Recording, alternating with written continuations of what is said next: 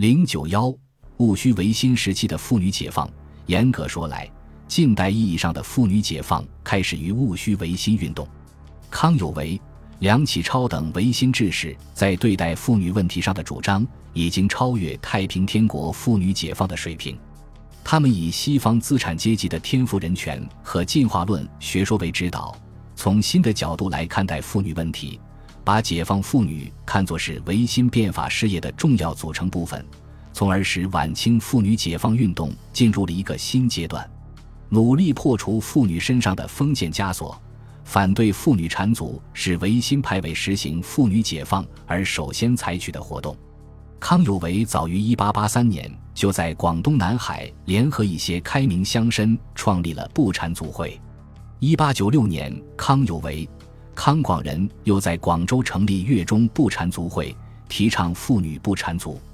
他的学生梁启超等人积极参与这项妇女解放事业。梁氏撰文指出，缠足陋习是率中国四万万人之半，而那株罪人见义之林是中国至弱的根本原因之一。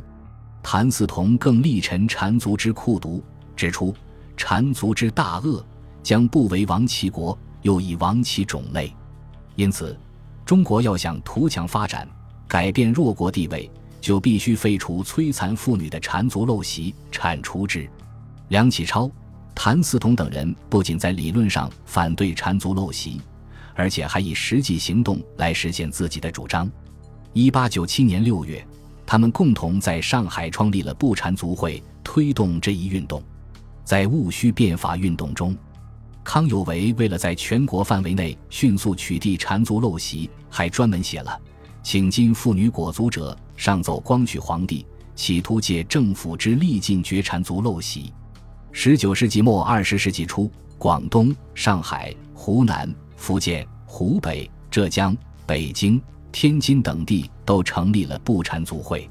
不缠足运动掀起了倡导女子摆脱束缚、实现自身解放的热潮。主张男女平等，废除压迫妇女的封建条规，亦是维新派妇女解放思想的主要内容。康有为在《大同书》中用相当大的篇幅论述了妇女问题，大声疾呼，要求妇女解放，认为男女同是天生的人类，压制女子，使女子不得仕宦，不得科举，不得为议员，不得为公民，不得为学者，乃至不得自立，不得自由。甚至不得出入交接宴会游观，又甚至为囚为刑为奴为私为玩，不平至此，好以哀哉！社会不公平到了这种地步，是十分可悲的，既违背了公理，又不合乎人道。因此，他提出了一系列解放妇女的主张，包括从法律上确认妇女的地位，婚姻由女子自主自行择配，不需受父母之命。媒妁之言的约束，主张女子社交自由，女子与男子衣服装饰应相同。这些主张在他所写的《大同书》中得到充分的发挥。谭嗣同揭露了封建社会男女不平等的关系，在其所传《人学》中强调中外通上下通，男女通人我通。所谓男女上下通，是要求男女平等。为此。